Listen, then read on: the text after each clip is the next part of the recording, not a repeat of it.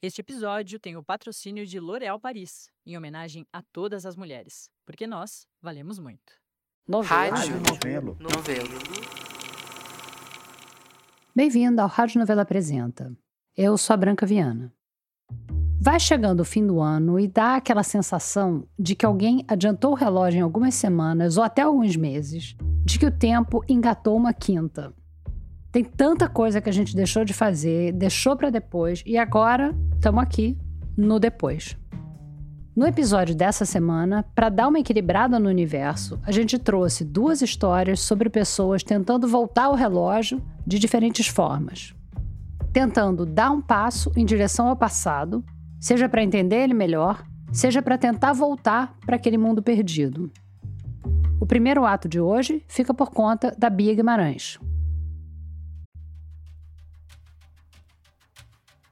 Como que você conta para as pessoas o que você faz e quem você é hoje em dia? É, esse é um, é um, é um X da questão. hoje em dia. Eu, perguntei para Aileen Aleixo como ela se apresenta hoje em dia, porque muita coisa mudou na vida e na carreira dela nos últimos tempos. A imagem que eu tenho dela na minha cabeça, de quando ela era jurada do Top Chef Brasil, que é uma competição de chefs de cozinha que passa na Record. O prato tá realmente muito bonito, mas o sabor não faz jus à beleza. Essa imagem da Aileen já tá meio ultrapassada. Exatamente. Por mais de 20 anos, ela teve um trabalho que muita gente consideraria dos sonhos. Fui crítica gastronômica. Eu trabalhei como editora de várias revistas, né, da Playboy, da VIP, da Alfa, da época São Paulo, da Viagem Turismo. Nenhuma... Em várias dessas revistas onde a Aileen trabalhou, ela editava as sessões de abertura. Aquelas sessões que geralmente falam de comportamento, de viagens, de gastronomia. Então, eu acabei viajando muito para várias partes do mundo, vários hotéis, indo em muitos restaurantes e. A paixão dela era escrever sobre comida. E em 2009, ela até criou um site sobre esse assunto. Chamava Gastrolândia. Ele se tornou um site grande para esse nicho, né? A carreira dela era regada de viagens e pratos incríveis. Quer mais o quê? Era gostoso, era divertido, era interessante, era glamuroso. Acontece que uns seis, sete anos atrás, uma chavinha começou a virar na cabeça da Aileen. Não foi da noite para o dia, mas era como se uma sementinha de incômodo tivesse crescendo dentro dela. Uma sementinha que colocava em jogo o que ela tinha levado um tempão para construir comecei a ter questões com essa minha função de crítica gastronômica. Ela começou a achar que. E meu trabalho era fútil demais. A minha relação com a comida era muito superficial. E daí deu um bug. Deu um bug. Ela via as notícias que estavam pipocando no jornal, os dados sobre o colapso ambiental, a crise do clima. Quase 30% de toda a comida plantada é desperdiçada entre o campo e a mesa. A gente tem contaminação de água com agrotóxicos, nossos rios estão ficando poluídos, o mar está cheio de plástico. Quer dizer, acho que são dados suficientes para entender que esse modelo não está certo. Não está certo. Aileen começou a enxergar melhor um monte de coisas que estavam escondidas atrás de cada prato de comida. Não que antes ela pensasse que estava tudo indo às mil maravilhas no mundo, ou que ela não fizesse nenhum link entre a tragédia do planeta e o alimento que a gente come. Mas. Mas era um aprofundamento, era assim, tipo piscina de criança, que você entra na água, mas fica até o tornozelo. É raso. Coisas que antes estavam no pano de fundo do trabalho dela foram ficando cada vez mais difíceis de ignorar. O impacto do agronegócio, a relação da pecuária com o desmatamento, o prejuízo da monocultura para o meio ambiente, a maneira como as pessoas, os bichos, a natureza, como tudo é afetado pela nossa maneira de produzir alimento. Era muita coisa. E eu olhava para o meu lado, assim, eu falava, gente, mas isso não faz o menor sentido, o planeta está pegando fogo, literalmente, né? E eu estou aqui falando de ponto de cozimento, o equilíbrio entre acidez e amargor, tipo, não, não, não, não tem mais o menor sentido, para mim não tem mais o menor sentido, né? E depois desse estalo, a minha vida complicou. E agora? O que você faz quando tudo que você passou anos construindo, a sua carreira, o seu ganha-pão, quando tudo isso deixa de fazer sentido para você? Quando você passa a ver uma coisa que não dá para desver. No caso da Aileen, ela decidiu saltar. Eu tive que ir largando aos poucos, mas foi um salto no escuro mesmo. Ela foi largando os trabalhos de crítica gastronômica e em 2021 ela saiu da bancada do Top Chef Brasil. Ela transformou o site de gastronomia que ela tinha num site sobre como o que a gente come molda o mundo, o Vice Food, que aliás também é um podcast. Ela começou a pesquisar sobre tudo que está por trás da produção de alimentos. E passou a viajar não para escrever sobre turismo e restaurantes badalados, mas para conhecer fazendas e investigar o trajeto que vai do campo até o nosso prato. E nessas andanças, no meio de coisas que ela preferia nunca ter visto e nem sabido, a Aileen visitou um lugar que ficou marcado na cabeça dela. Eu fui lá, como eu fui em várias outras fazendas, e foi aí que eu conheci o seu João. Ela conheceu o João Pereira Lima Neto, que também é conhecido como João Louco. Você já vai entender o porquê desse apelido. A fazenda do seu João tem 444 hectares e chama Santo Antônio da Água Limpa. Ela fica em Mococa, no interior de São Paulo. Eu fui para lá também. Café, banana, é diversidade, certo? Pitanga. E quando eu vi aquela fazenda do seu João e fui andando com ele, ele me explicando as coisas, me mostrando, nossa, come isso aqui, essa folha tem gosto de amêndoa. Nossa, tem gosto de amêndoa. O que, que, é isso? Então, as pessoas jogam fora, mas isso aqui é não sei o quê. Pode comer assim? Pode comer assim. Quer comer? De repente eu vi que, cara, existe outro jeito. Você pode entrar numa fazenda e não entender de cara o que ela produz, porque é assim na fazenda do seu João. Parece uma floresta. A Aileen diz que aquela visita na fazenda do seu João, anos atrás, foi a gota que faltava para ela decidir saltar no escuro de vez. Porque lá ela teve um vislumbre de um outro mundo possível. Esse vislumbre mexeu muito comigo, assim. Mas essa aqui não é uma história de mundo perfeito. Pelo contrário. Aliás, se a fazenda do seu João tivesse sido sempre assim, com cara de floresta, talvez a Aileen não tivesse se impressionado tanto com essa história. E hoje, quando você dirige por aqui ou anda por aqui, é muito diferente do que era quando você era. Nossa criança. senhora, que aqui era um cafezal só.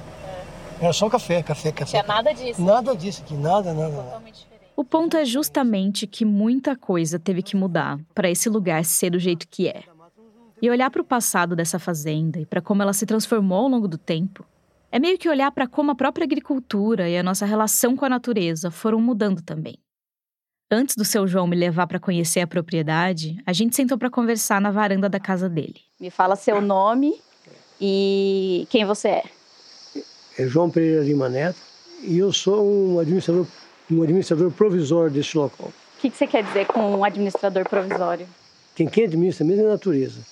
Eu vou cumprindo as orientações dela, tentando cumprir as orientações dela. Se algumas décadas atrás ele escutasse alguém falando isso, falando que, na verdade, quem manda na fazenda é a natureza, ele ia pensar que essa pessoa enlouqueceu. Assim como tem mesmo gente que acha que ele enlouqueceu. A fazenda, na verdade, ela foi aberta aqui em 1822. Era do bisavô do meu bisavô. Mococa fica numa região de fronteira do Cerrado com a Mata Atlântica. E 200 anos atrás, quando a família do seu João botou o pé naquelas terras, o lugar era cheio de vida. Anta, tinha muita anta. Paca, cateto, queixada, pati, macacos, eh, veado mateiro, veado catingueiro, pássaros. Tinha muitos tipos de pássaros, certo? A jacutinga tinha demais jacutinga aqui. Era a primeira metade do século XIX e estava começando o ciclo do café. Aquele período de mais de 100 anos em que o café foi o principal pilar econômico do Brasil. Tudo isso, claro, movido por mão de obra escravizada, pelo menos até a abolição. A fazenda aqui ela foi uma das primeiras da região a plantar café. O primeiro pé de café plantado foi em 1844. Daí para cá foi uma revolução, plantar, plantou muito, muito café.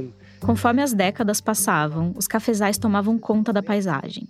E a monocultura foi virando regra. Não só naquela fazenda, mas em muitas espalhadas pelos estados de São Paulo, Minas Gerais, Rio de Janeiro e outros cantos do país. Derrubavam-se as árvores, punha fogo, matava tudo e plantava café.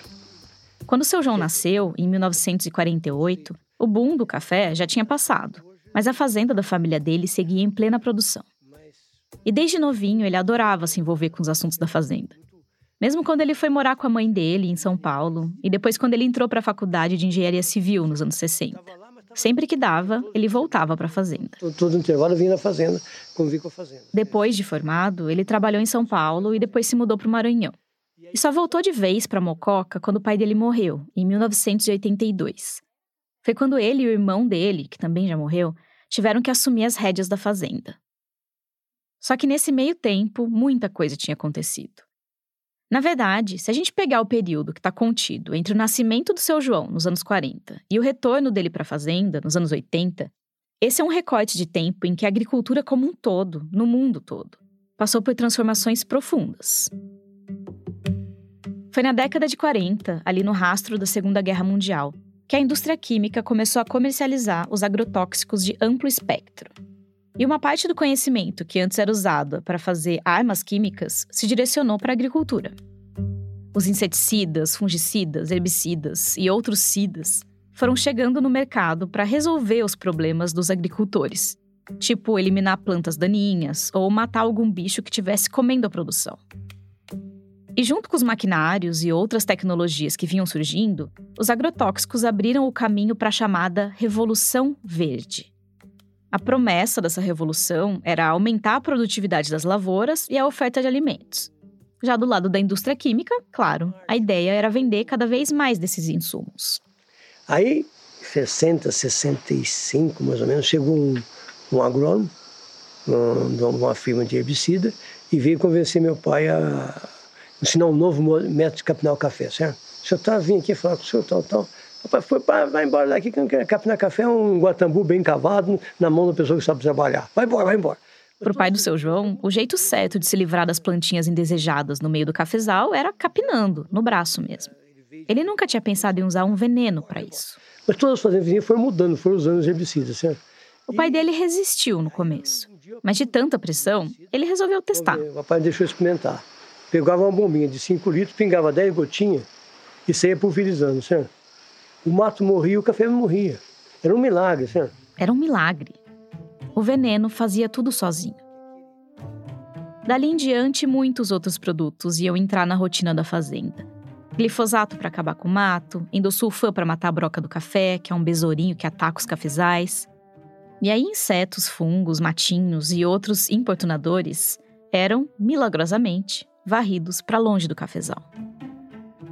O cenário já era assim quando seu João e o irmão dele assumiram o comando da fazenda nos anos 80. Nós produzimos muito café, nós chegamos a ser, está entre os três maiores produtores de café do Brasil. Eu e meu irmão chegamos a produzir mais de 50 mil sacos de café por ano.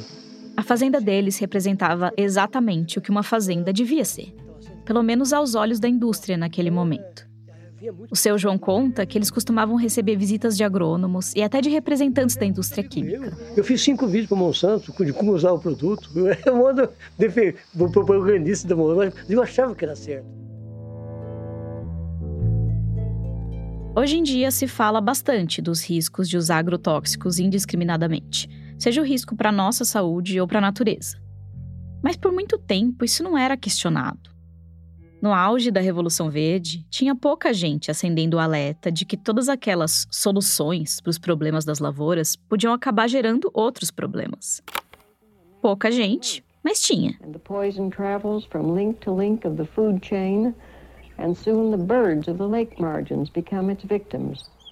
Em 1962, a bióloga e escritora Rachel Carson lançou um livro chamado Silent Spring, ou Primavera Silenciosa a Carson era fascinada pela maneira como as coisas estão conectadas na natureza. Como as plantas, os insetos, os peixes, as aves, a gente. Como está tudo conectado de um jeito delicado. De modo que uma mudança pode afetar a cadeia inteira e tirar tudo de lugar. E ali na virada para os anos 60, ela começou a ficar encucada com o uso do DDT, que vinha crescendo em várias partes do mundo, inclusive na região onde ela morava, nos Estados Unidos. A questão do DDT é que ele é um veneno indiscriminado, ou seja, ele consegue matar várias espécies de insetos de uma vez só. Se para boa parte das pessoas isso era um ótimo negócio, para Carson era motivo de preocupação. Ela não parava de pensar no impacto que isso ia ter para toda a cadeia de vida na Terra. Então ela escreveu Primavera Silenciosa, que falava desse e de outros problemas dos agrotóxicos. They mean that unless we do bring these chemicals under better control, we are certainly headed for disaster. O livro da Rachel Carson incomodou muito a indústria química lá em 62. A Monsanto, aquela mesma para quem o seu João fez propaganda anos mais tarde, a Monsanto chegou a fazer uma brochura parodiando o livro, chamada The Desolate Year O Ano Desolado Eles descrevem a tragédia que seria um mundo sem pesticidas, com pragas fora de controle e a humanidade passando fome. E na época, Carson chegou a sofrer ataques mais pessoais também. Ela foi pintada como louca, histérica. Mas as perguntas dela estavam plantadas. E anos depois, o DDT foi banido de vários países, incluindo dos Estados Unidos, em 72. Só que o problema era muito maior que os Estados Unidos e muito maior do que o DDT. O que se matava de rato, de cobra, de insetos dentro do cafezal, com o tiozão é uma coisa absurda, certo? Na fazenda do seu João, o pesticida mais usado era o endosulfan, que ficou mais conhecido pelo nome comercial de Tiodan. O Tiodan está banido do Brasil desde 2013 por causa dos riscos para a saúde humana. Mas lá atrás, ele era um dos venenos mais recomendados para controlar a broca, o tal do besourinho que ataca o café. Sim, ele acabava matando vários outros bichos nessa leva. Mas para o seu João, até aquele momento, isso não era um problema. Até que um dia, em 1990, ele recebeu uma visita na fazenda. Era o Jorge Abraão, um engenheiro agrônomo que tinha feito carreira no Instituto Biológico de São Paulo. Aí então ele chegou, andou, andou, falou assim: João, você tem muita broca, né? Tem, tem, tá bom, tem que passar muito xodão, porque senão não consigo colher café. A broca come todo o meu café. Você sabe por que você tem broca, João? Não, não sei. Porque você usa o tiodã. E quando você passa o tiodã, você mata as brocas, sim. Mas você mata os inimigos da broca. O Jorge explicou que o veneno matava os besourinhos que estavam ali, perambulando pelos pés de café. Mas que as larvas e os ovos do besouro, que ficam dentro do fruto do café, continuavam na boa. E o veneno não só não chegava direito lá dentro, como ele matava os predadores da broca que estavam do lado de fora e que poderiam fazer um controle natural desse inseto. Você está limpando a casa para as brocas morarem. Seu João ficou intrigado. Ele não costumava pensar nessa conexão delicada que existe entre os bichos e nem imaginava como seria o mundo, ou aquela fazenda, sem o Tiodan. Professor, então vamos fazer o quê? Vou tirar o Tiodan, nós vamos usar o quê aqui na fazenda? Nada, não vamos usar nada. Mas como usar nada? Nós não vamos conseguir colher café, vai ser o caos. A ideia de parar de usar esse agrotóxico era o oposto do que o seu João tinha aprendido ao longo da vida inteira. E era o oposto do que todo mundo estava fazendo nas fazendas ao redor. Eu fiquei uns três meses que eu não conseguia dormir, uma dor de cabeça danada, não conseguia dormir. Mas aquela orientação vinha de um agrônomo experiente. E de todo modo, manter os insumos tinha um custo muito alto. Cada hora era um produto novo que surgia no mercado e se tornava essencial.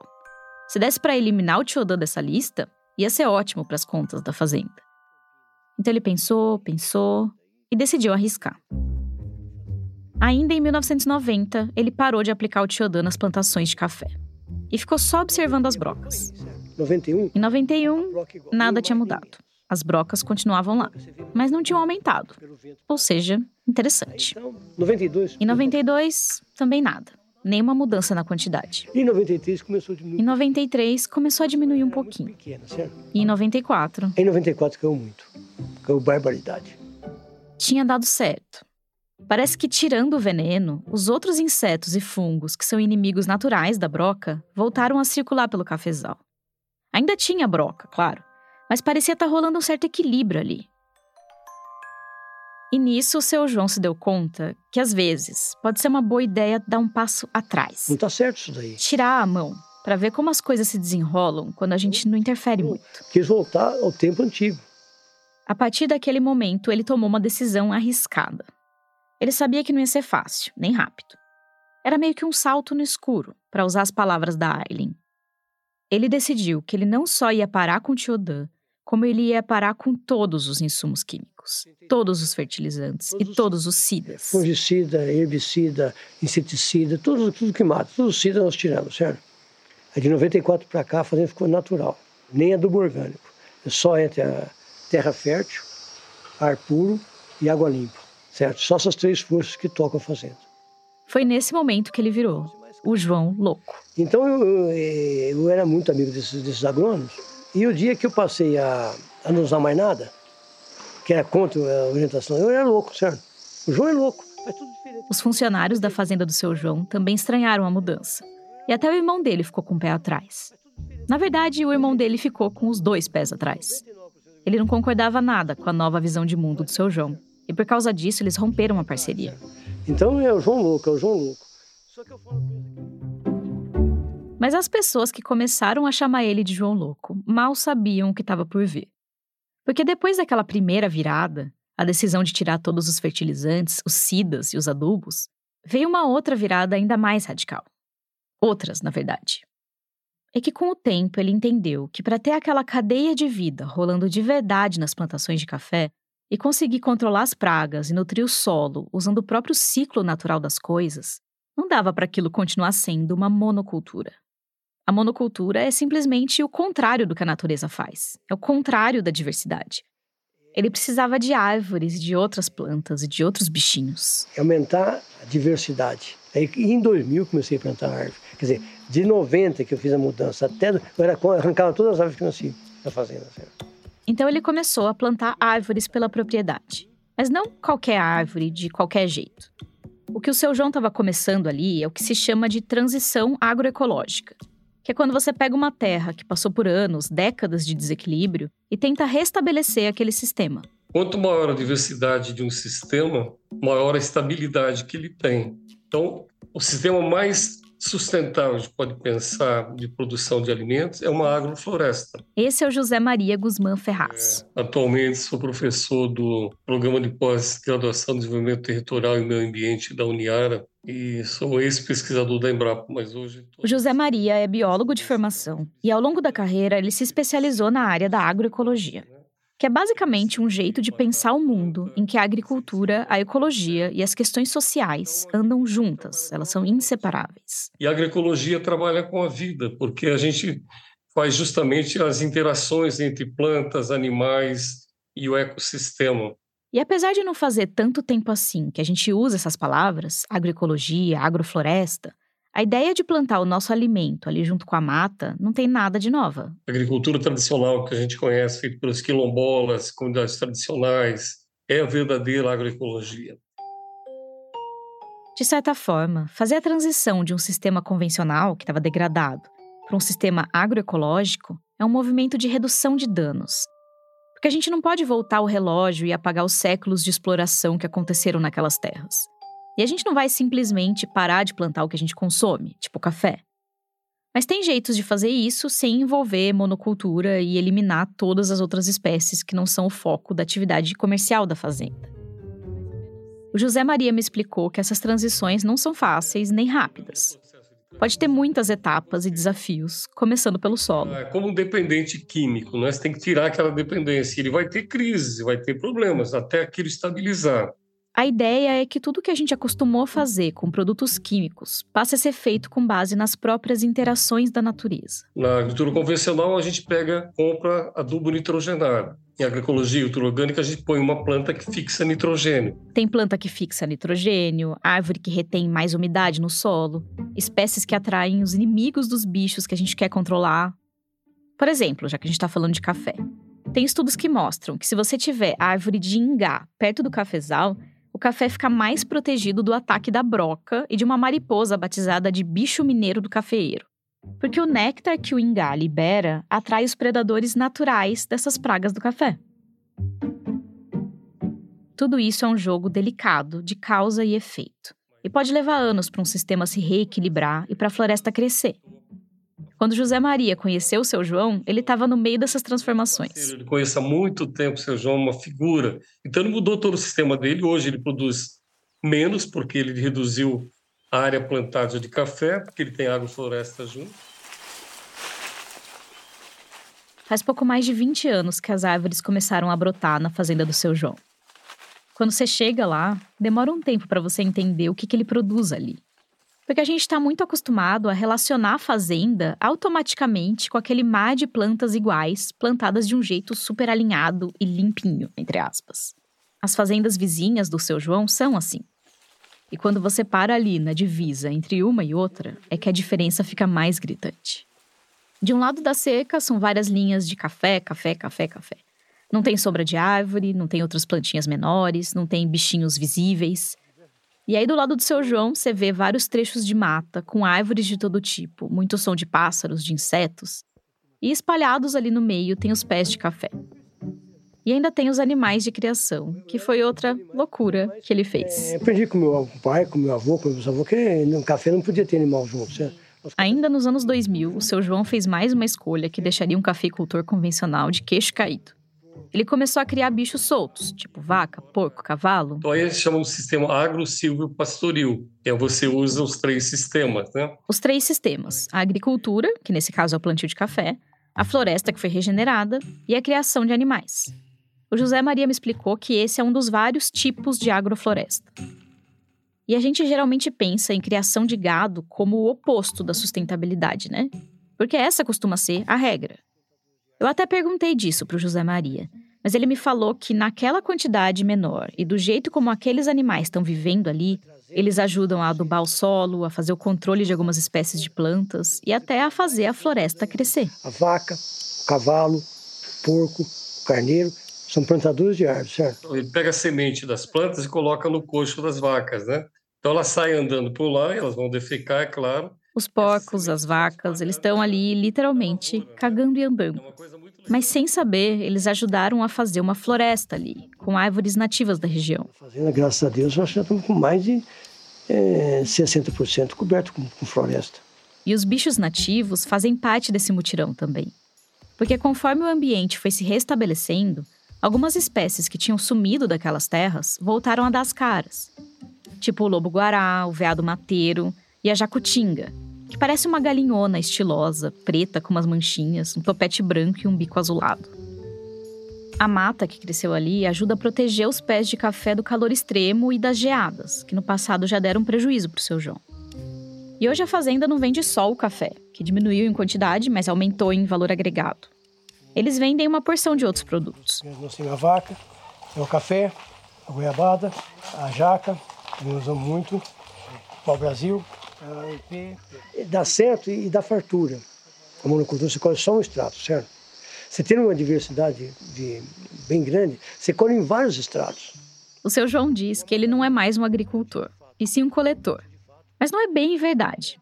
Ele ainda planta, só que não do jeito convencional. Eu faço mais um plantio meu, pegar café e jogar. E imitar o passarinho, você entendeu? Onde cair, nasce.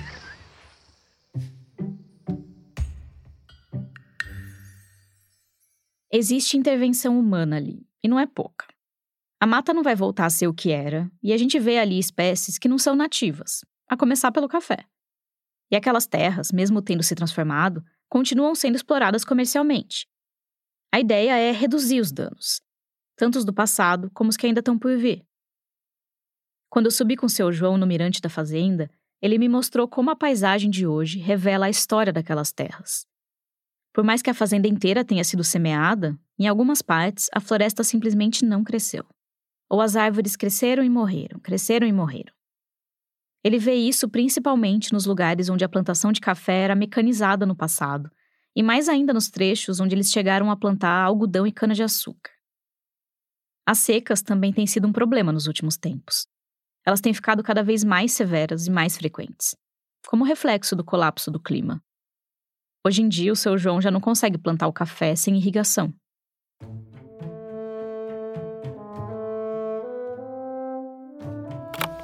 Now, I, I truly believe that we in this generation must come to terms with nature. And I think we're challenged as mankind has never been challenged before. Se em 1962, a Primavera Silenciosa da Rachel Carson pegou muita gente de surpresa com todo aquele papo de DDT, rendeu até uma resposta debochada da Monsanto, hoje a gente vê acontecendo bem na nossa frente o cenário apocalíptico que ela pintava para o futuro. Tipo o apocalipse dos insetos que está rolando, para citar só um dos problemas. Você já deve ter ouvido falar que as populações de insetos estão caindo drasticamente. Os dados ainda são escassos, principalmente para as regiões tropicais. Mas tem uma pesquisa de 2018 da Universidade de Sydney que estimou que cerca de 40% das espécies de insetos do mundo estão em declínio e um terço delas está ameaçado de extinção. É muita coisa. Isso coloca em jogo toda aquela cadeia de vida na Terra que tanto fascinava Rachel Carson e que hoje fascina o seu João. Os insetos são o maior grupo animal do planeta. As estimativas variam, mas é possível que eles representem uns 80 ou até 90% de todas as espécies animais. Eles polinizam, decompõem matéria orgânica, fazem controle natural de pragas, melhoram a qualidade do solo, sem falar que eles são alimento para muitos animais, inclusive para gente. Várias culturas pelo mundo comem insetos. É muito difícil imaginar como seria o mundo sem eles. É claro que os agrotóxicos não são os únicos culpados nessa chacina. Tem o desmatamento, o avanço das monoculturas, a mudança do clima, as espécies invasoras. Mas tudo isso está conectado, né? O DDT foi proibido nos anos 70, anos depois da publicação do livro da Carson. Mas de lá para cá vieram muitos outros pesticidas, alguns ainda mais tóxicos para os insetos do que o DDT. E eles podem acabar afetando muito mais espécies do que só aquela praga que está no alvo do agricultor, especialmente se o produto não for usado do jeito certo. Só que muitas vezes, esses impactos miúdos dos agrotóxicos, e eu digo miúdos no sentido da pequeneza dos bichos e não do tamanho do problema, esses impactos muitas vezes são ignorados na hora de criar as regras para o uso dos venenos. Malemar levam em conta a nossa saúde, que dirá dos insetos. O Brasil tem normas bem frouxas se comparado com outros países, como os da União Europeia. Para o José Maria, o que falta não é só mais rigidez, mais impostos e mais fiscalização para os agrotóxicos, mas também mais incentivo público para quem quer fazer diferente. Se a gente tivesse 10% do incentivo que o agro convencional tem, a agroecologia estaria aí. Mas ela cresceu muito. O Brasil é o país que tem mais conhecimento e mais áreas trabalhando com agroecologia no mundo. Se de um lado está cada vez mais comum a gente ouvir falar de agroecologia, de agrofloresta, de produção orgânica, do outro, o uso dos agrotóxicos está cada vez mais intenso. Para piorar, as pesquisas apontam que esse uso pode aumentar ainda mais com o colapso climático que a gente está vivendo. Porque os sistemas que já estão desequilibrados podem ficar mais ainda. Quanto mais pragas fora de controle, mais veneno vão jogar nas plantações. E o ciclo parece não ter fim.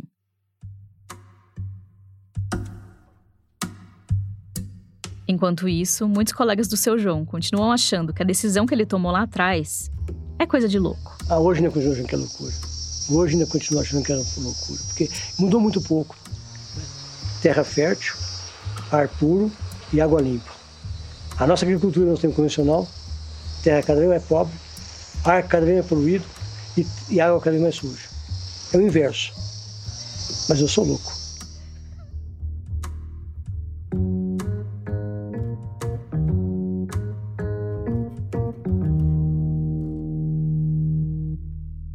Essa foi a Bia Guimarães, produtora sênior da Rádio Novelo.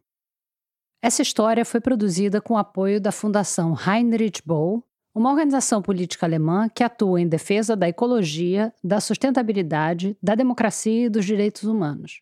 Em 2023, eles publicaram o Atlas dos Agrotóxicos, que está disponível para download.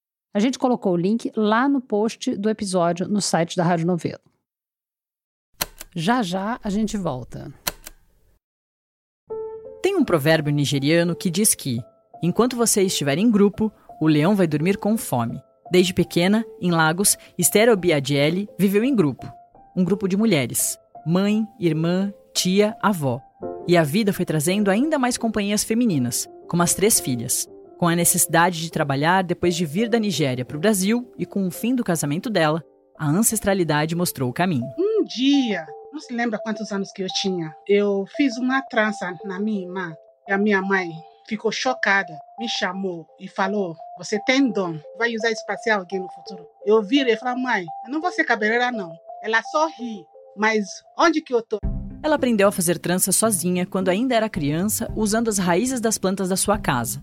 Depois, foi se aprimorando no cabelo da irmã e das filhas. Quando precisou, já sabia que direção seguir. Começou em um salão afro no centro de São Paulo e agora atende meninas, mulheres e idosas na casa dela. O segredo é amor. Não quero ficar emocionada. Ela sente, porque é muito bom você colocar tudo amor dentro do que você faz. Todas minhas clientes é maravilhosa. Toda vez que eu atendo alguém, ela sempre fala amor que ela tem do meu trabalho. Cabeça é sagrada. Para mim é autoestima tem que se amar. Tem gente que fica mais, ah, isso não. Mas quando essa pessoa transar, se levantar a autoestima, se ama. Tem muitas mulheres, eu tenho amigas brasileiras, são incríveis. Desde minha jornada, ela está comigo. Eu estou muito seguro aqui. Você encontra mais do trabalho da Esther no Instagram, no arroba salum, com N no final, estúdio, com S mudo, oficial, com dois Fs. Como é bom ouvir histórias assim, né? De mulheres reais que se fortalecem através de sua autonomia, autoestima e autocuidado. Isso é poderoso e transformador para elas e para todas nós. Porque a Esther vale muito, você vale muito, nós valemos muito. L'Oréal Paris.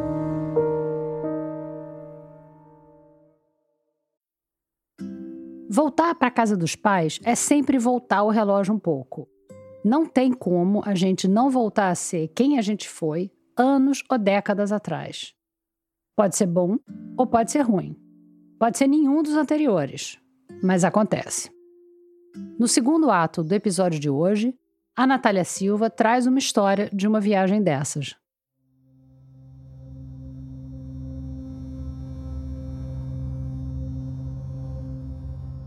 O George Steiner, que foi um crítico literário franco-americano, tinha uma definição curiosa do que é um intelectual. Para ele, um intelectual, ou uma intelectual, é um ser humano que tem um lápis na mão enquanto lê um livro. O intelectual é alguém que não lê passivamente, mas que interage com o livro, seja fazendo anotações num papel ou rabiscando o próprio livro. Tem um nome para isso, aliás: marginalia. É a palavra em latim para essas anotações feitas da margem do texto impresso. Tem gente que acha isso um crime, eu sei. Que acredita que o livro precisa voltar para a estante do mesmo jeito que ele saiu. Mas eu acho que se o leitor mudou, nada mais justo que o livro mude também. Eu entendo o preciosismo de quem não tem coragem de grifar uma frase ou fazer uma anotação na pontinha da página. Dá um medo mesmo. Mas depois que eu li essa frase do Steiner, eu comecei a pensar o quanto esse cuidado não acaba distanciando o leitor do livro. Como se os pensamentos que a gente tem ao ler fossem menores do que aqueles de quem escreveu. Não são. Essas anotaçõezinhas, esses riscos meio tortos que a gente faz para grifar uma frase, eu sinto que são eles que criam a ponte entre o que o autor quis dizer e aquilo que você entendeu. Eu te falei tudo isso porque a história que eu vou te contar hoje é um tipo de marginalia, só que sonora, de um livro que eu li uns meses atrás e que me marcou muito. Chama O que é meu. Então, começando aqui, o que é meu. Vou começar no capítulo 1. O autor é o José Henrique Bortolucci. Eu lembro exatamente onde eu estava quando eu li as últimas páginas do livro dele. Eu chorei por um bom tempo. Quando a gente chegar nessa parte do livro, eu conto o motivo. Me surpreenda, Natália. Não sei pra onde a gente vai com essa conversa. Vamos lá. Pode deixar. Tá. Pode ir? Eu escrevi para o José, uns dias depois, dizendo que eu queria conversar com ele, para entender o que levou ele a escrever o que ele escreveu. Eu comecei a escrever esse livro porque eu senti um desejo muito grande de duas coisas. A primeira era escrever de um jeito diferente daquele que eu estava acostumado. O Zé, que eu prefiro chamar assim e que eu acho que também prefere ser chamado assim, é doutor em sociologia. Ele passou muitos anos dentro do mundo acadêmico, estudando em universidades mundo afora, dando aula no Brasil. Mas em 2020, ele decidiu que queria escrever não sobre conceitos complexos, Marx, Weber, Aristóteles. Não. Ele queria escrever sobre um caminhoneiro, o pai dele. O outro motivo para eu ter mergulhado nesse projeto de livro foi a memória das histórias que meu pai contava desde sempre, então desde criança eu cresci ouvindo essas histórias, né? E elas certamente tiveram um impacto muito, muito grande na minha vida, na minha formação, na minha imaginação do que é o país, do que é a vida de um caminhoneiro, da classe trabalhadora, tudo que era muito diferente da minha vida, mas que eu também via no dia a dia da minha família. Para poder escrever esse livro, o Zé decidiu entrevistar o pai dele, que foi caminhoneiro durante 50 anos. Só que era 2020. E eu só consigo visitar meu pai em dezembro de 2020 é, fisicamente. Né? Eu estava indo muito pouco para Jaú por medo de levar Covid, né? levar o vírus, o coronavírus comigo, alguma coisa assim. Né? E quando eu fui para lá, era dia 17 de dezembro, um pouco antes do Natal, e eu comento com meu pai que eu quero gravar uh, várias entrevistas com ele para escrever um livro depois. Eu falei, bom, então vamos, pai, pode, pode ser? Ele falou, pode ser. Naquela tarde, isso foi na hora do almoço, naquela tarde, no café da tarde, ele fala, ah, mas eu tô sentindo umas dores estranhas, como se não fosse nada. E outros sintomas. Eu lembro desse dia que eu me senti muito tocado, quase com uma, uma intuição de que não era coisa boa. Três dias depois, ou quatro dias depois, mais ou menos, um pouquinho depois do Natal, ele é diagnosticado com câncer de intestino. Mas a questão é que, durante Os primeiros meses a gente não sabia o quão grave era esse câncer, se era super avançado, se estava em outros órgãos, porque não dava para fazer nenhum exame, porque o Hospital do Câncer tinha se tornado um hospital Covid. Então todas as entrevistas foram feitas depois do diagnóstico e sem a gente saber a real gravidade do quadro e qual seria o, o encaminhamento do, do tratamento. Então, pai, essa aqui é uma primeira conversa para a gente discutir é, o que a gente quiser. O Zé gravou todas as conversas que ele e o pai tiveram. Essa primeira foi em 15 de fevereiro de 2021, no quintal da casa dos pais do Zé, em Jaú, no interior de São Paulo. Então eu queria te perguntar, você está deitado agora na rede, né? Me fala dessa rede, de onde vem essa rede, o que, que você lembra dela? Então, essa rede aqui foi companheira minha, minha companheira há muitos anos, deitava na hora do sol quente ou à noite, é, na traseira do caminhão, para passar umas horas e descansar. Essa é a voz do José Bortolucci pai. Os dois têm o mesmo nome. Mas em Jaú, onde ele nasceu e cresceu, o pai do Zé é conhecido como Didi.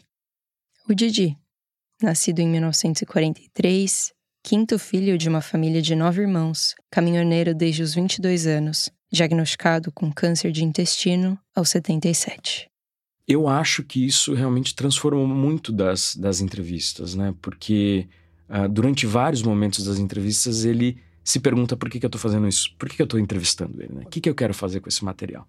Ô, ô filho, essas conversas que nós estamos tendo aqui, você vai ter como lembrança, uma gravação de lembrança sua, porque você sabe que logo o pai vai embora. Você vai só curtir a saudade escutando isso ou você vai ter algum aproveito disso daí? Quer dizer, tem essa, essa sombra da possibilidade da morte rápida, não é? que era uma realidade que a gente enfrentava, de uma dúvida. O que você que que que acha que eu devia fazer com essas gravações? Por que você está achando que eu tô te fazendo essas perguntas? Ah, o que, que o pai pode achar que você vai ter como uma lembrança, uma, uma recordação das palavras do papai. É uma recordação também, mas eu estou escrevendo um livro. Um ah, livro sobre o pai e sobre o Brasil também. Muito bom. É isso que eu estou fazendo. Agora, não sei se a gravação eu também vou usar para alguma outra coisa. Por exemplo, um, um, uma coisa de um programa de rádio. Tomara que você aproveite bem esse tempo nosso, que dê tudo certo, que você seja feliz com isso. Você está gostando? Da... Eu estou gostando muito. Então, todo o livro, desde a pesquisa, as entrevistas e depois a escrita, foi todo, todo ele durante o tratamento de saúde. E isso entrou como um elemento muito transformador do processo de escrita do livro, do conteúdo do livro e eu acho, claro, das, das relações com meu pai. E acho que o livro é muito mais emotivo, uh, muito mais afetuoso do que eu podia imaginar no começo. Eu falei no começo que essa história é uma marginalia sonora. Mas na verdade, eu vejo o que é meu, o próprio livro do Zé Bertolucci, como um livro marginalia. Porque ele não é uma biografia, ele é um ensaio, que é um gênero literário menos descritivo e mais reflexivo. Em vez de simplesmente contar o que aconteceu com o pai dele, o Zé pensa sobre isso. Ali, nas páginas do livro, ele conecta a história do pai, do país e a dele mesmo. É como se ele fosse fazendo anotações na beirada de uma história que já estava ali antes dele chegar. Quando eu era criança, bom, é, essa é uma história que eu falo muito no livro, que era, um, eu, como filho de caminhoneiro, ele aparecia, ficava três, quatro dias e sumia por 30, 40 dias para trabalhar. Então não dá para dizer exatamente que era uma relação próxima, porque não era cotidiana. É, então, eu na primeira viagem que eu fiz com o caminhão, eu já me apaixonei. Sou até hoje apaixonado por caminhão. Só não continuo porque a idade chegou e a possibilidade de estar tá mais na estrada já, já mudou, não é mais a mesma. Tinha medo do meu pai não voltar. E quando ele voltava também tinha angústias misturadas. Né? Então nunca era uma relação pacífica. Porque sempre que ele chegava, o ritmo de tudo mudava. Era uma pessoa nova na casa. Uma pessoa que eu amava, que era meu pai, mas que também era, de certa forma, um pouco estranho. Um estranho pro dia a dia ficar longe da família não é fácil, é complicado, mas por fim a gente acaba acostumando, não acostumando, se, se adaptando com isso. E depois, quando ele, ele passa a morar com a gente, ele tá muito doente do coração, quando ele tem 48 anos. Então é um pai que chega para ficar muito doente. E como foi para você essa volta do seu pai doente? Eu acho que foi. Um... Você tinha quantos anos? Eu tinha oito anos. Eu me lembro de eu voltar da escola e meu pai não era quando ele iria voltar de viagem, mas ele estava ali. Alguém tinha trazido ele para Jaú. Nessa época ele trabalhava numa cidade chamada Vargem Grande do Sul, uh, no norte do estado, quase fronteira com Minas Gerais, transportando areia principalmente, né? E meu pai estava lá. E eu tinha sete para oito anos, e aí falaram: seu pai está aqui porque ele tá tem que passar por consultas, ele está no hospital. E depois a gente descobriu que ele estava tendo infarto por semanas, né, provavelmente. Né? E, e, o médico lá em Vargem Grande tratando ele por uma dor de barriga, alguma coisa assim. A sensação que eu tenho nesse momento foi uma sensação de me tornar adulto muito cedo. Mas aí você vem morar definitivamente, né? Ficar com a gente aqui em Jaú. E aí muda muito também a vida, né? Ah, mas mudou.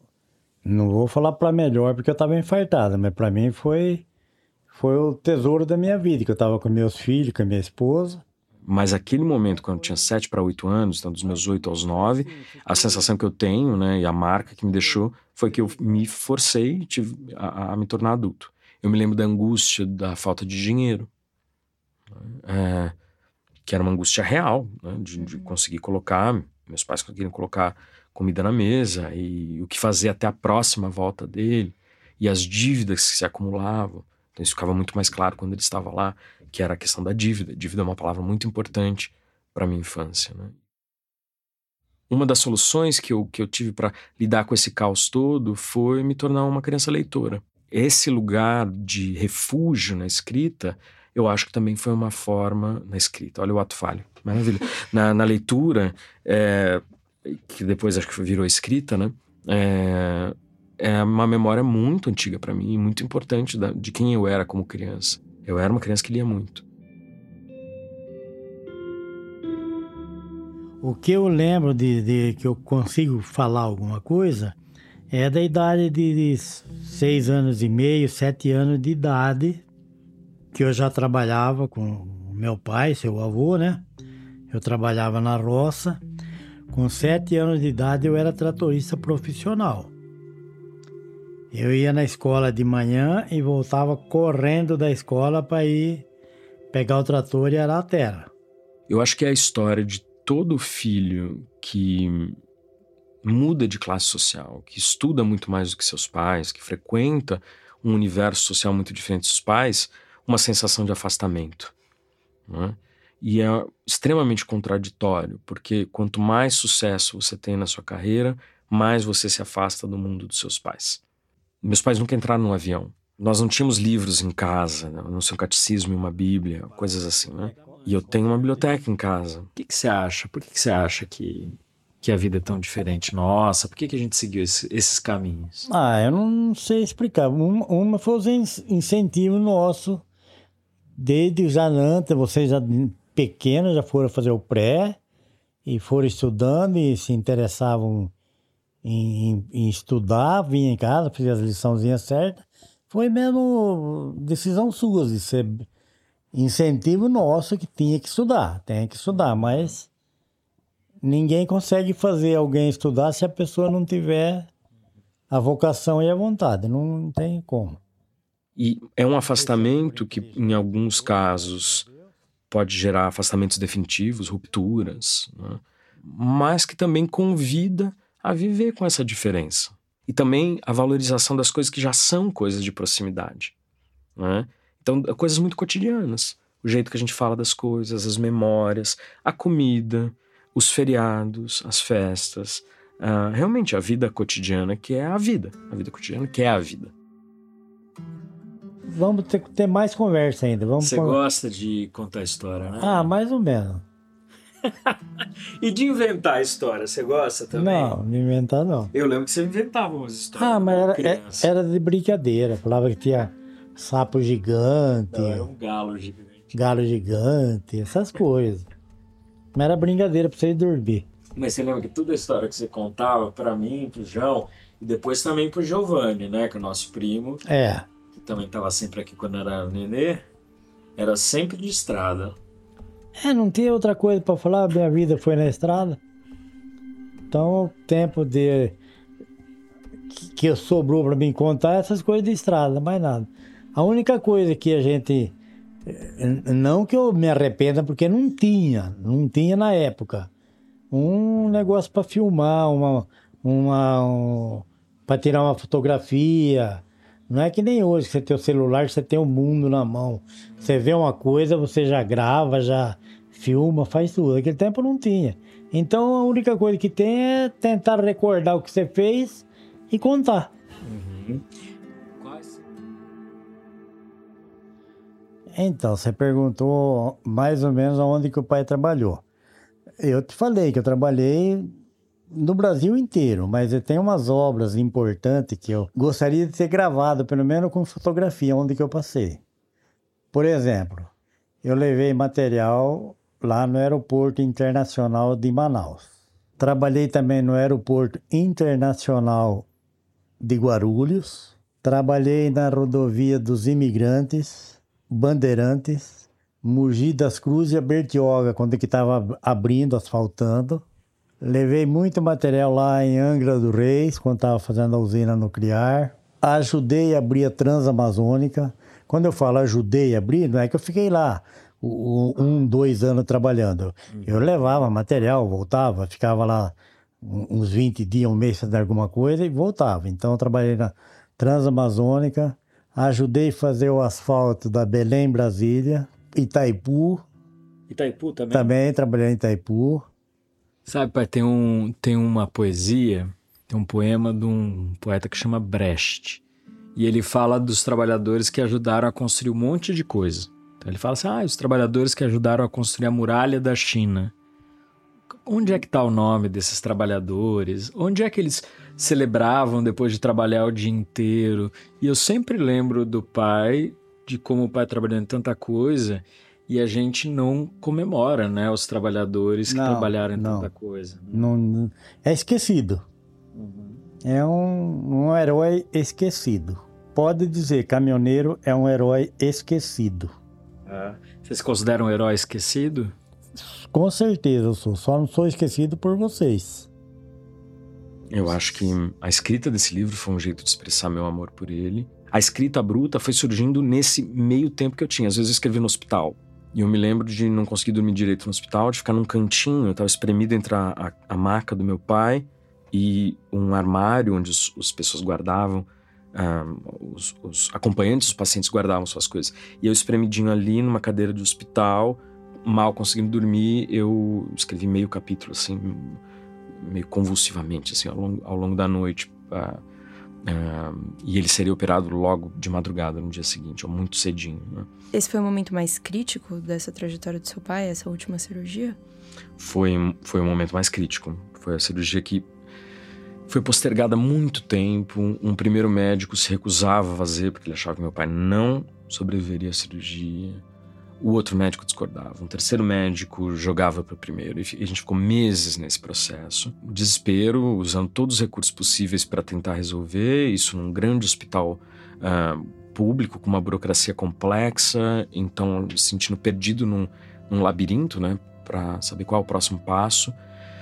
Basicamente, a gente chegou numa situação de impasse total e aí a gente decide mudar o médico. A gente traz ele para São Paulo, faz, passa por outros médicos e decide que a gente vai é, propor para ele para que ele passe pela cirurgia. Porque naquele momento ele já falava: não, já não, não vou mais operar, eu acho que é isso mesmo. Porque ele ouviu isso do médico por muito tempo, né? Que, que ele provavelmente não sobreviveria. Eu não tinha ideia de como eu ia fechar o livro. E eu só escrevi as três páginas finais depois que meu pai passa pela cirurgia e chega em uma situação de um pouco mais de estabilidade. Aí eu consigo escrever e eu sei, bom, agora eu sei como esse livro termina e termino de uma forma acho, mais, mais alegre, felizmente. Você tá me ouvindo bem assim? Deixa eu ver se tá gravando. Acho que tá, acho que tá tudo certo. Você pode falar o que você quiser, tá? Só põe o, microfone um pouquinho mais para cá. Acho que assim, isso, assim tá bom. Então, começando aqui, o que é meu. O Didi sobreviveu ao tratamento e a essa cirurgia. Não sem sequelas, mas sobreviveu. Quando ele me contou a primeira vez, era de relembrar para contar. E agora eu que estou contando de volta as histórias que ele trouxe para mim, retrabalhadas na forma do livro. O título do capítulo é Recordar e Contar. Lembra que esse aeroporto o pai ajudou a construir para você poder voar. Ouça essa frase do meu pai. E a leitura agora para ele é um outro jeito de expressar esse amor. De dizer, olha, esse livro também é seu. É seu no sentido que você pode fruir dele como todas as pessoas podem, mesmo o livro sendo algo estranho para você. Para o meu pai, o livro é um objeto muito alienígena. Né? Alienígena no sentido de que realmente ele não está acostumado, né? Nunca leu um livro do começo ao fim, ou um texto mais longo. Então, desde o começo, eu falei: não, eu vou ler, vou ler para ele. Em julho de 2023, o Zé finalmente pôde ler o livro para o coautor dele. Toda vez que ele ia para Jaú visitar o pai e a mãe, ele lia em voz alta para os dois. Continua? É, tá bom. tá bom pra parar ou tá bom pra continuar? Não, a gente nunca enjoa de escutar, mas pode parar. Vai lá naquelas partes que você não leu ainda. Tá bom, então vamos pra parte que eu não li ainda. A leitura em muitos lugares do mundo é uma leitura coletiva, em que as pessoas leem em voz alta para as outras. Né? Contar histórias. E aí uma frase do pai aqui, que é a seguinte. O que é meu, só eu posso enfrentar. Bonito. Ele falou bastante vezes o que é meu. Aparece duas vezes no livro. Mas essa é a que eu mais gosto. É? E aí, por causa dessa frase aqui e da outra, que tá lá no comecinho, eu decidi o título do livro, né? Que é, um, que é meu. Que é meu. Uhum. Vem dessa frase. Bonito, filho. Gostou? Gostei.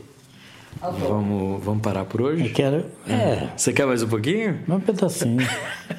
então vamos para outra história? Vamos para a história. Eu acho que essa ideia de que ler é um exercício de aprofundamento do eu e se dá de forma solitária, quase como um exercício de estoico, né, de formação. Isso é algo que não é, não é o mundo da leitura em todos os lugares, em todos os momentos da história humana. Se a gente pensa, por exemplo, até poucas décadas atrás, a imensa maioria das pessoas Uh, em países em desenvolvimento era analfabeto. E, e, não quer dizer que, por exemplo, elas não tivessem acesso ao jornal. Às vezes alguém da família comprava o jornal, ou uns amigos, e lia em voz alta o jornal para essas pessoas. Outras cenas de leitura, né?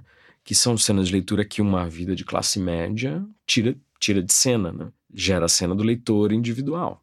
Essa cena de ler para os meus pais, que pode parecer muito estranha se a gente pensa na leitura só como um ato individual, é algo bastante comum no, no universo das classes trabalhadoras. Como meu pai, meu avô também tinha sete irmãos. Você tem a, me a memória boa, né, mãe? Você lembra da idade e tudo? Tenho. Beleza. Tenho sim. Como meu pai, meu avô também tinha sete irmãos. Como ele também era conhecido por saber construir ou consertar qualquer coisa. E gostava de caçar. Eu me lembro, tem um momento que eu, ele ficou muito emocionado e eu fiquei muito emocionado também. Que é quando eu estava contando a história do cachorro. Quando seu cão de caça mais querido adoeceu, coube a meu pai sacrificá-lo. E ele, meu avô amava tanto esse cachorro que ele não conseguiu matar o próprio cachorro. Meu pai tinha 12 anos, ele entrega uma espingarda de boca dupla, então uma mega espingarda, devia ser do tamanho do meu pai, e fala: vai lá e mata. Aí o pai conta assim. Ele corria para frente, ele voltava, ele me cheirava. E chegou a hora que eu precisei atirar nele. Tá emocionado, pai? Tô. chegou a hora que eu precisei atirar nele. Meu pai tinha 12 anos. Você quer que eu pare ou quer que eu continue? É. Quer que eu continue mais um Não, pouquinho? continua. Tá, continu tá para terminar essa história. Continua. Meu pai tinha 12 anos e eu devia ter essa mesma idade quando ouvi a história pela primeira vez. Aos 12, ele já havia abandonado a escola e já assumia esse tipo de missão. Penso em meu pai adolescente realizando um sacrifício em nome do seu pai para poupá-lo da dor. É bonita essa história também. É. Eu acho. Vamos parar por hoje? É, por hoje chega. O que, que você achou dessa última história? É meio emocionante. Você lembra dos detalhes de quando aconteceu?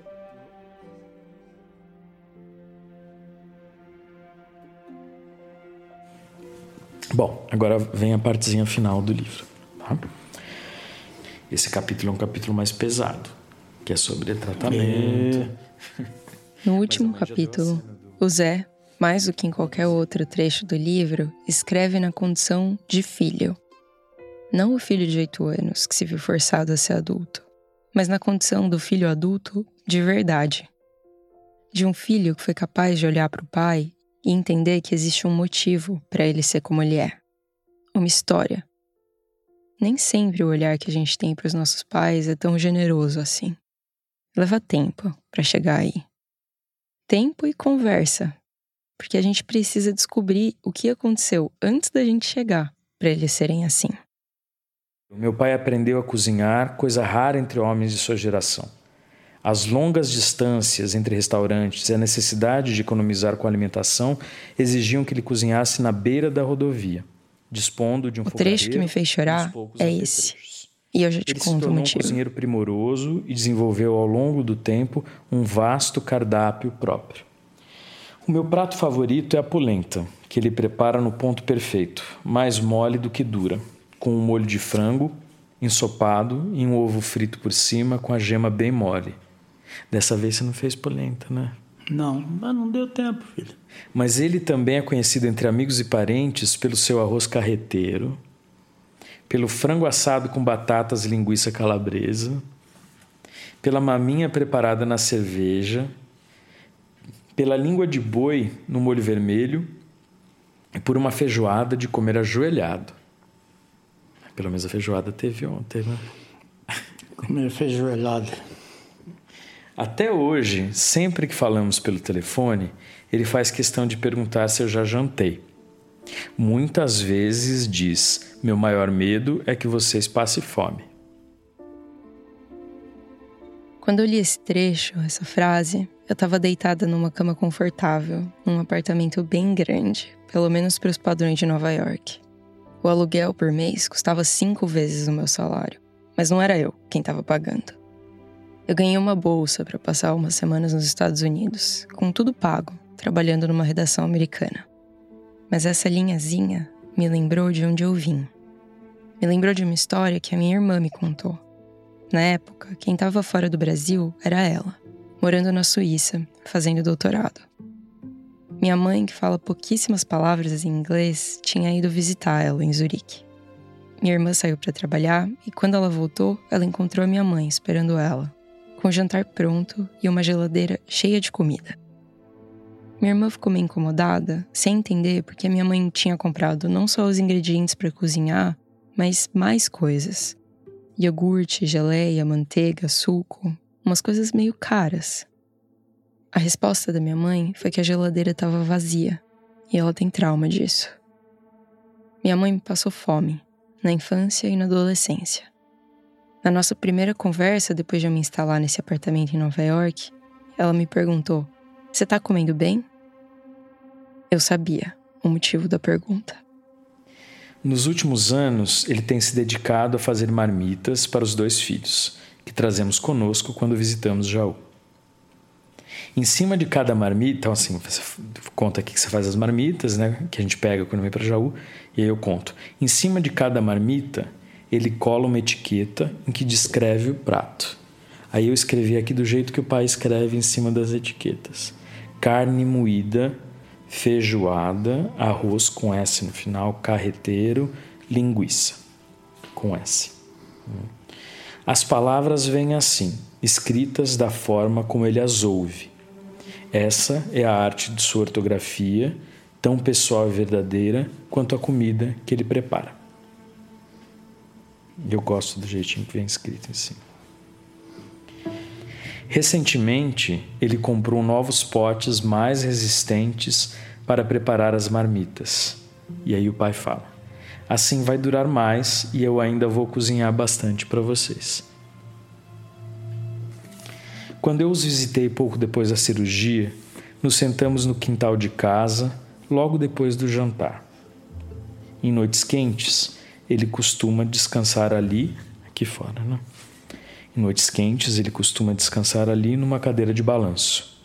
Aí eu pergunto para o pai: Você senta aqui para tomar um ar fresco e pensar na vida, não é, pai? E você responde: Ah, pensar na vida. A vida é a vida, não tem muito o que pensar. É a última frase do livro.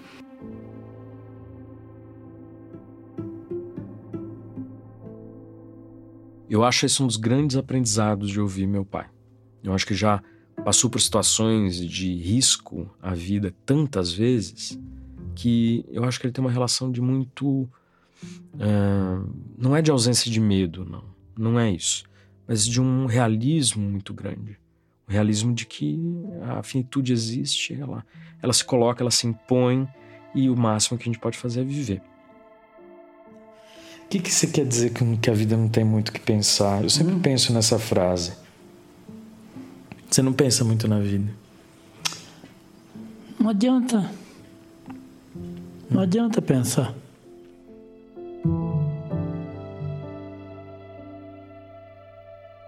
No dia 26 de novembro de 2023, o Zé publicou no Instagram que o pai dele tinha feito a última viagem. O Didi morreu naquela madrugada, poucos minutos depois do Zé chegar em Jaú para visitar ele. O Zé escreveu que o pai dele teve uma vida grande e que essa vida se multiplicou com as histórias que ele contou. Que eles dois contaram. O pai pintou e bordou essa terra, filho. Graças a Deus. Conheceu muita coisa, né, velho? Fiz você na estrada. Essa história você vai contar outro dia. Ai, Detalhe. Filho. Mas agora não tá mais gravando? Não, tá gravando. Mas depois essa eu quero contar, que eu conte em detalhe, que tem então, muita tô... coisa para contar dessa história. Toma uma aguinha aí.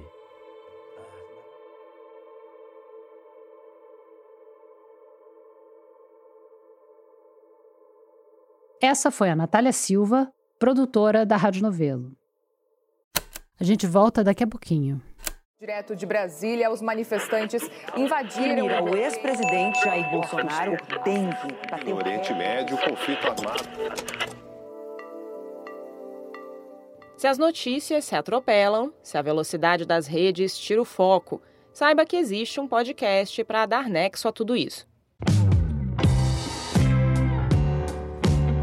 Olá, eu sou a Letícia Arcoverde, editora do Nexo Jornal e tô aqui para convidar você a ouvir o Durma com Essa, o nosso podcast diário de notícias. De segunda a sexta, no início da noite, a gente publica um novo episódio que explica fatos importantes que podem continuar a ecoar por aí. Informativo, objetivo e cheio de contexto. Tudo em até 15 minutos.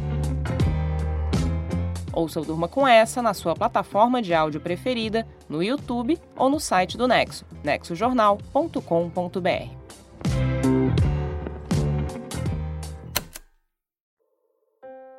Obrigada por ficar com a gente até o final de mais um episódio do Rádio Novela Apresenta. A gente vai tirar o nosso já tradicional recesso entre o Natal e o Ano Novo. Então, vamos pular a quinta-feira que vem e reencontrar vocês em 2024. Para quem quiser matar a saudade, eu recomendo fortemente que reescutem o nosso clássico de Natal, Aves Rara. É o episódio número 6. Essa semana, no nosso site, tem fotos do Zé e do Didi e também do passeio da Bia pela fazenda do João. Um agradecimento especial à Brutatu, uma super artista e fã de carteirinha da novelo, que fez a arte desse episódio pra gente. Essa imagem também está no site da novelo. E a Bruna está com um projeto de ilustrar todos os episódios do Apresenta no Instagram dela que você consegue conferir no Brutatu. Os desenhos são muito lindos. Os episódios do Rádio Novela Apresenta estão disponíveis nos principais aplicativos de áudio. Você pode seguir a gente no Spotify, no Apple Podcasts e no Amazon Music. Na Deezer é só favoritar. Também dá para se inscrever no Google Podcasts, no Castbox e no canal da Rádio Novelo no YouTube. E não esquece de seguir a Rádio Novelo no Twitter e no Instagram, no arroba Rádio Novelo. E marcar a gente sempre que for recomendar ou comentar sobre algum episódio. O Rádio Novelo Apresenta é um original da Rádio Novelo. A gente tem o apoio da Open Society Foundations. Tem episódio novo toda quinta-feira. A direção criativa é da Paula Scarpim e da Flora Thomson Devor, e a produção executiva é do Guilherme Alpendre. A gerência executiva é da Marcela Casaca e a gerência de produto é da Juliana Jäger. Nossos produtores sênior são o Vitor Hugo Brandalize, a Evelyn Argenta, a Bia Guimarães e a Sara Zoubel. As produtoras da nossa equipe são a Bárbara Rubira, a Natália Silva e a Júlia Matos. A checagem desse episódio foi feita pela Luísa Silvestrini e pelo Bruno Lima. Nesse episódio, a gente usou música original de Aline Gonçalves e também da Blue Dot. A mixagem é do Pipoca Sound. O desenvolvimento de produto e audiência é feito pela Bia Ribeiro. O design das nossas peças foi feito pela Natasha Gompers. E a nossa analista administrativa e financeira é a Tainá Nogueira. Muito obrigada e a gente se vê no ano que vem.